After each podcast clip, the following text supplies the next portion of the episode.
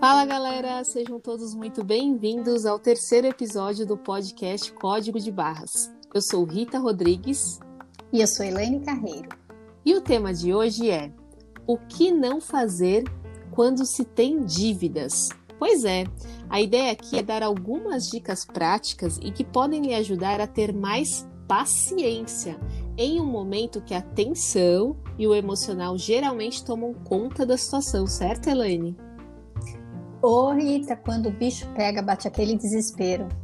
Mas é nessa hora que precisamos ter cabeça fria e sabedoria para montarmos um plano de ação eficiente para sairmos do buraco, certo? Que diga-se de passagem, não generalizando, mas que muitas vezes somos nós quem cavamos. Temos que ter estômago para lidar com a pressão das inúmeras ligações que vamos começar a receber. Hum Verdade. Boa, Elaine. Então, bora começar esse episódio. Antes de passar a bola aqui para a Elaine, trouxemos alguns dados que nos ajudam a contextualizar o que vamos falar aqui hoje e que, inclusive, já foi assunto de outros episódios aqui. Cinco em cada dez brasileiros não fazem nenhum controle financeiro e três em cada dez jovens entre 18 a 25 anos estão endividados e desses jovens, 40% já possuem nome restrito. Agora, em setembro, o número de endividados e inadimplentes está em 68,5% e 77,6% das famílias brasileiras estão com cartão de crédito. Essas informações foram fornecidas via pesquisa pela Serasa e pelo CNC, Confederação Nacional do Comércio de Bens, Serviços e Turismo.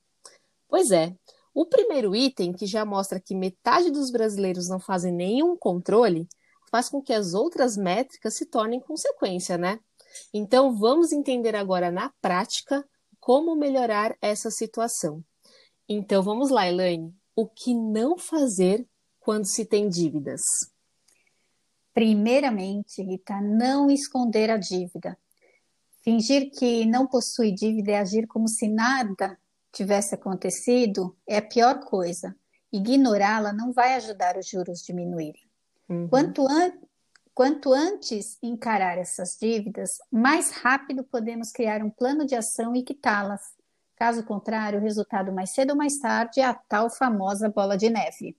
É importante também evitar nesse período de fazer, fazer novas dívidas, né? A frase é priorizar o pagamento das dívidas existentes. Nessa hora, Rita, é importante já ter relacionado no papel todas as dívidas, bem como todos os gastos fixos e renda, para começar a entender como será a nova condução da vida financeira. Entendi. E Elaine, além de se organizar, né, e ter essa clareza do tamanho do buraco, tem a questão de priorizar as contas mais caras, não é? As que têm juros mais altos ou não necessariamente? Então, é, normalmente nós escutamos muito em pagar as dívidas com juros maior, né? Sim. Mas eu particularmente não concordo, pois quando começamos a negociar, muitas vezes conseguimos negociações interessantes com descontos atrativos para dívidas com juros menores. E por isso que eu sempre digo que não há uma receita pronta.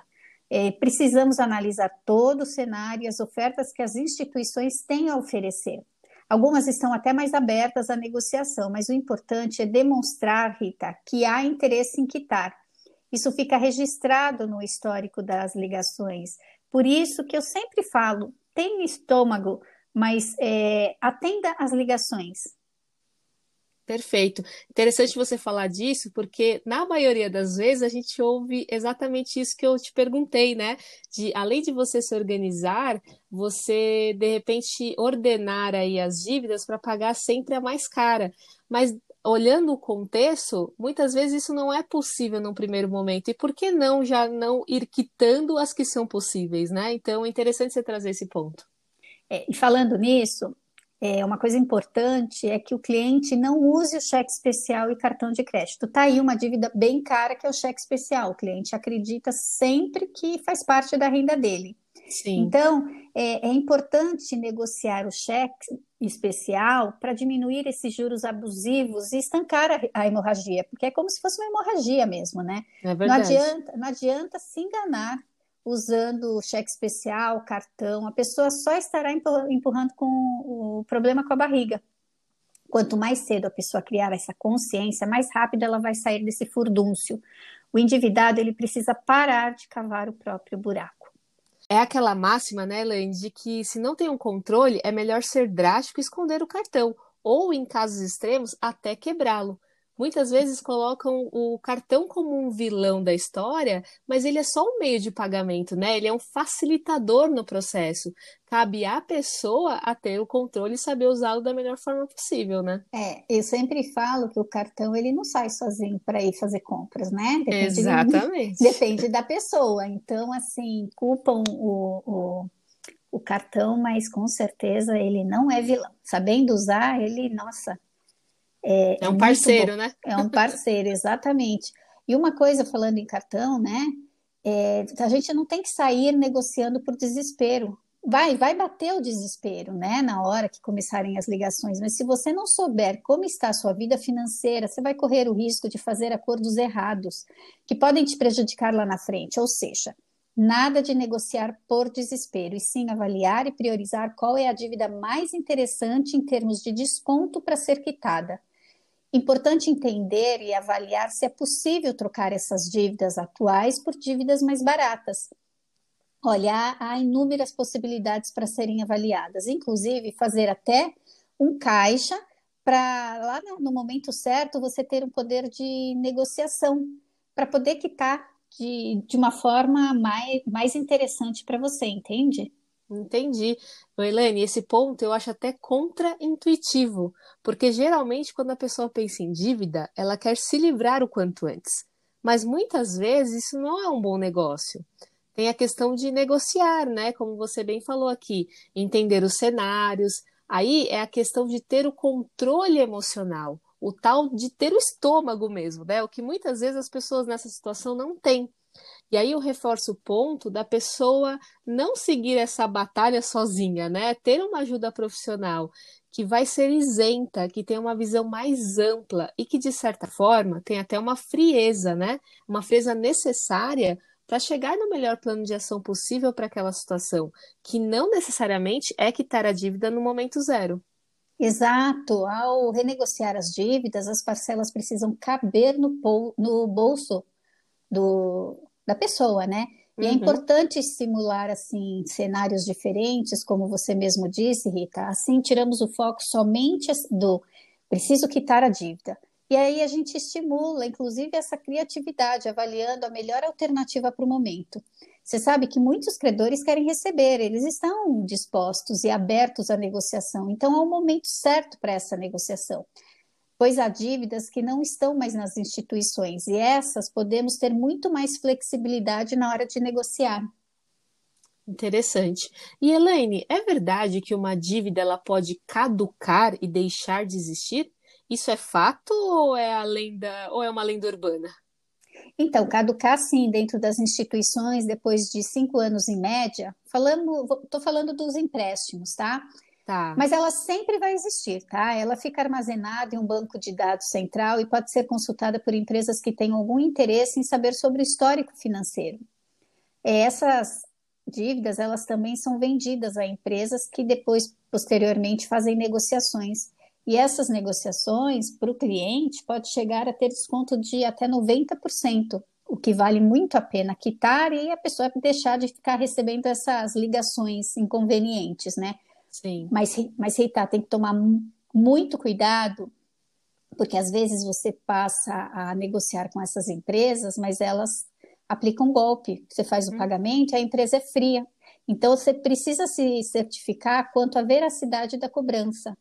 E a dívida, importante saber que a dívida ela também prescreve, né, depois desses cinco anos. Porém, se o credor entrar judicialmente um dia antes de prescrever, aí começa a contar pelo trâmite do processo. Então, é importante dizer isso, pois isso tudo depende de cada dívida, inclusive. É, por exemplo, um, um, empréstimo com bem dado em garantia, a tratativa é bem diferente. Entendi. Então, sim, pode caducar, mas no final do dia não deixe de pagar, né? Tente negociar, se organize, para não, não ter é, nenhuma cobrança lá na frente, enfim, né? Então, a questão é, pague. Pague a dívida de alguma forma, né, Elaine? Exato. E, Elaine, é importante essas dicas, né? Porque as pessoas acabam tratando tudo da mesma forma né? Como vimos, cada dívida tem uma estratégia. E, e até aproveitando, eu gostaria de esclarecer um ponto aqui com você. Quando falamos de negociação, é a mesma coisa que renegociação? Então, não é. Negociação é diferente de renegociação. Portanto, é, a primeira, né, fala primeira negociação, a gente tem que avaliar os possíveis cenários, pois uma vez negociado e não honrado o pagamento, aí vem a renegociação e ela se torna mais difícil, pois o saldo devedor já não é aquele principal do início que você ficou sem pagar. Eles costumam colocar todos os juros embutidos do período em aberto e por isso que as pessoas elas ficam escravas dos empréstimos, porque em algum momento elas param de pagar lá no meio do caminho Além do que, na renegociação, dependendo da instituição, principalmente em época aqui de pandemia, eles estão incluindo cláusulas de confissão de dívida, que significa que você reconhece aquela dívida com aquele valor e aqueles juros cobrados. E caso você não as honre, eles executam automaticamente e não tem muito o que ser feito. Então, Rita, depois de negociar essa dívida, é importante focar para quitá-la o mais rápido possível. E se houver uma renda extra, considere antecipar o saldo devedor para se livrar o mais rápido dessa dívida.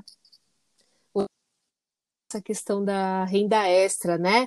E, e a questão da criatividade que você comentou bem no início do podcast.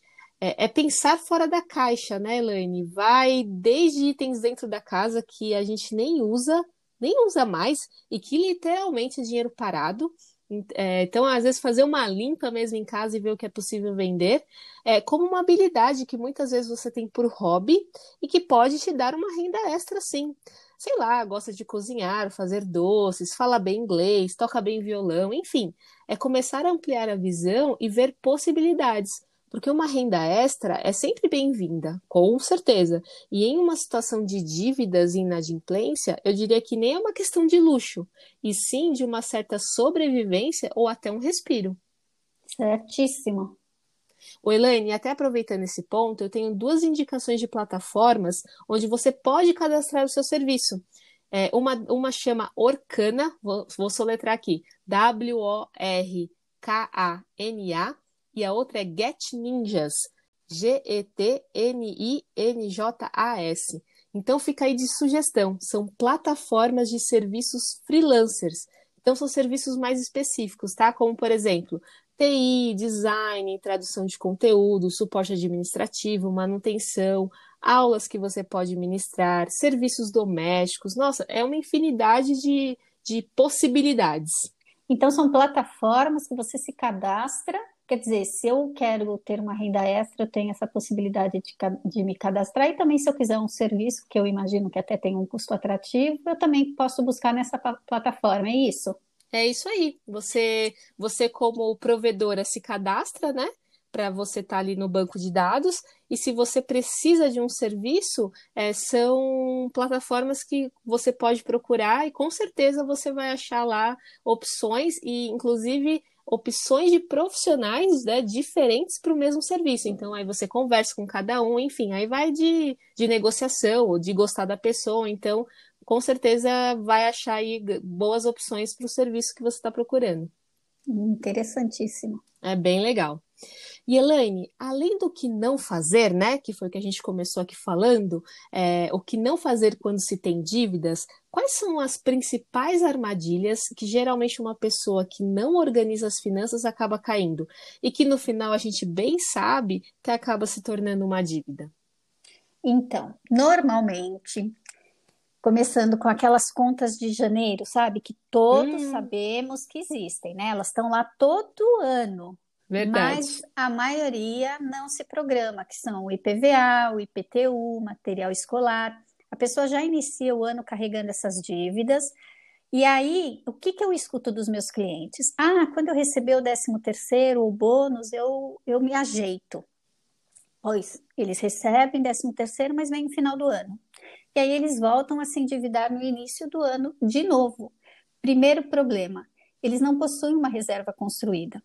Então, é, eu, há uma estratégia no planejamento para que isso não ocorra. E, embora seja simples, muitas vezes sozinhos eles não conseguem fazer, pois eles dependem de uma mudança de hábito e disciplina. Então, o que, que eu faço? Eu costumo criar uma caixinha para essas contas. Eu incluo também manutenção e seguro do carro, porque essas, essa caixinha eles já vão se organizando durante o ano e aí não vão precisar depender do 13 terceiro. Em janeiro essas contas já estão todas pagas, entende? Sim, perfeitamente. E Elaine, só para complementar os seus exemplos, eu vivi isso essa semana. Postei até no meu Instagram, para as pessoas verem que vida real também temos aqui né? Exato. É porque a, a, gente ajuda as pessoas a se planejarem, é, mas os imprevistos, os perrengues também acontecem com a gente, viu, pessoal?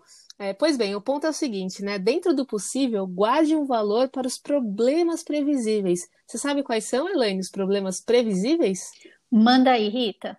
Ó, manutenção da casa e eletrodomésticos a minha máquina de lavar pediu arrego depois de 10 anos de trabalho árduo. Temos que tem, tem, tenho que confessar aqui, ela trabalhou bastante, mas depois de 10 anos não quer mais trabalhar. e aí, se a pessoa não tem um valor para esses imprevistos e já está com as contas apertadas, para ela se enrolar é rapidinho. É o tipo de coisa que não dá para esperar, né? A máquina quebrou, tive que providenciar uma nova. Então, você tem que dar um jeito.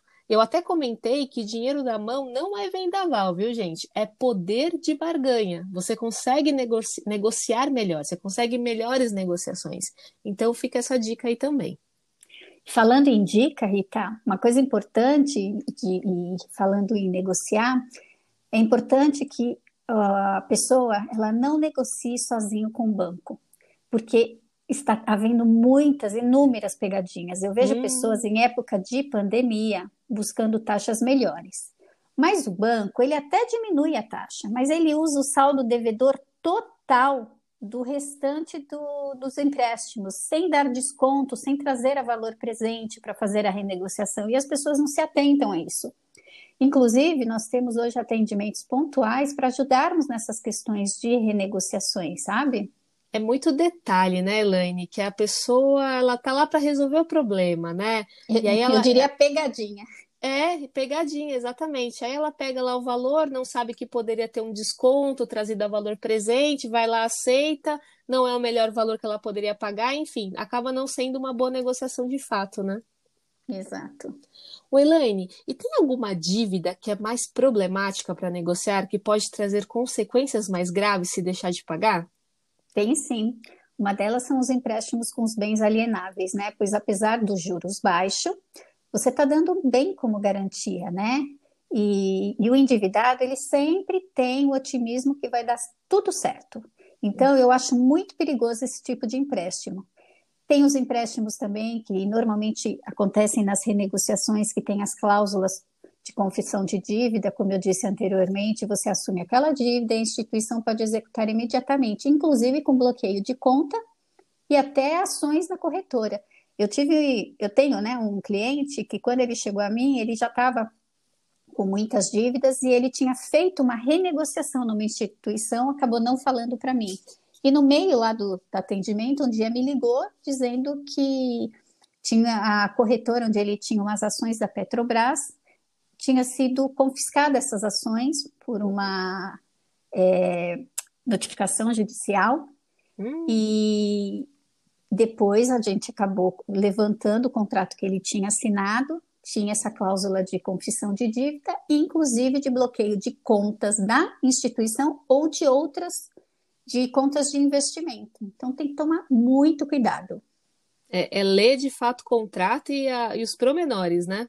Exato.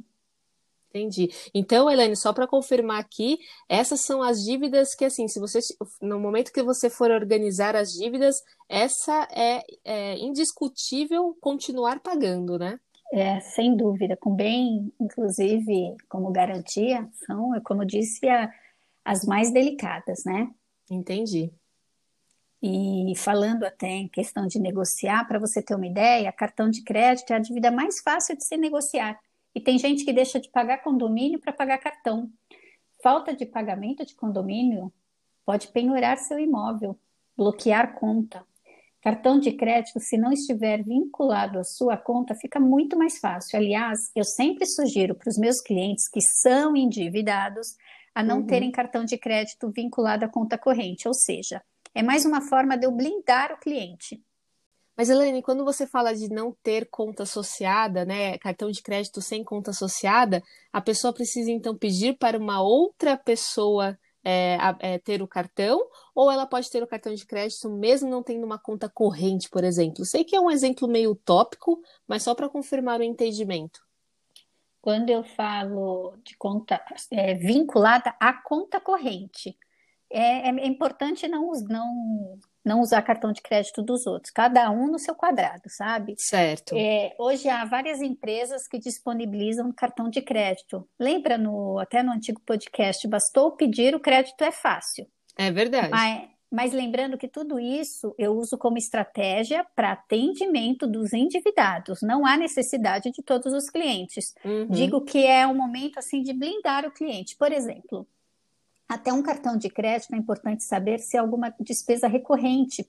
Por exemplo, um cliente meu que tinha é, deixou, não tinha condição de pagar o cartão mais, mas a parcela do seguro dele estava caindo ali mensalmente. Então nós pedimos para alterar, né, para boleto, e porque ele já estava com dificuldade de quitar o, o cartão. Então a gente passa um pente fino em todas as despesas ali do cartão. Tudo isso, volto a dizer, para sempre proteção do cliente. Entendi. E quando você fala desses cartões, então, não vinculados à conta, é, você está falando daqueles de varejo, né? Tipo o cartão da Renner, cartão das lojas americanas, pegando a parte de seguros, até Isso. um cartão do, do, Porto Seguro, né? Exatamente. Ah, e perfeito. Fal e falando em cartão, em lojas e tal, hum. é, tem os presentes também, viu? Ah, é ninguém, verdade.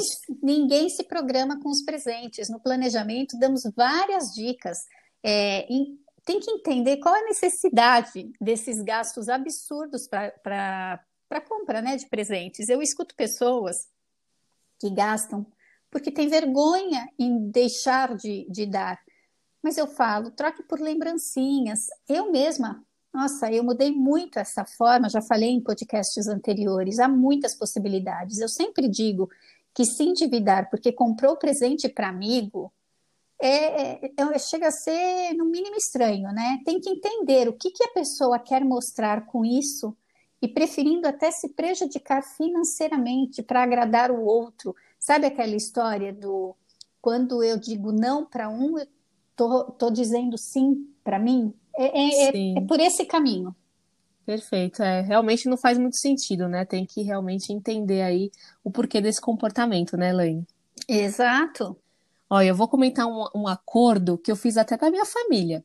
Por exemplo, é, pegando esse exemplo aí dos, do, dos presentes, né? No Natal, a gente concentra, a gente se concentra em dar presente para as crianças, porque ainda elas têm esse momento, né, essa expectativa do Natal, dos presentes e tudo mais. E vou te falar, viu, isso ajuda pra caramba, dá uma grande ajuda aí na questão dos gastos que você tem com presente, né? Uma outra coisa é que quando junta toda a família, que a família é grande, né? Então tem muita gente, a gente acaba fazendo um amigo secreto porque aí todo mundo no final acaba levando uma lembrancinha para casa, né? Todo mundo fica feliz. Muito então, bom. enfim, é, enfim, são alternativas, né, Lane, que cada família aí vai achar como vai funcionar melhor no seu núcleo familiar, né? A questão é combinar antes e todo mundo estar alinhado. É, eu até falo, viu, gente? Comunicação é tudo nessa vida. Ah, é verdade, Rita, tudo mesmo. Não e, é? uma, e uma coisa importante, essas pessoas que acabam vivendo nesse endividamento por coisas às vezes banais para agradar o outro. É, eu sempre falo que a dívida é um sintoma de um problema maior que o cliente possui. Se esse for o hábito de comportamento, olha, tem que acender aquela luz de alerta. A pessoa precisa urgente de um profissional para ajudá-la, para mudar todo esse cenário e comportamento, para que a pessoa pare de ficar cavando mais fundo ainda o seu buraco. O Elaine, e eu vou além, viu? dependendo do caso, é, não se resume apenas ao serviço de planejamento. A gente sim fala do comportamental, nas finanças, é super importante, mas se é algo mais profundo, que com certeza já está implicando em diversas áreas da vida da pessoa, que não somente as finanças, ela precisa sim da ajuda de um profissional especialista na área. E aí eu estou falando de um psicólogo, de um, de um psiquiatra que com certeza será um trabalho aí de quatro, seis, oito mãos, enfim, o que precisar, mas que com certeza vai trazer um resultado mais assertivo.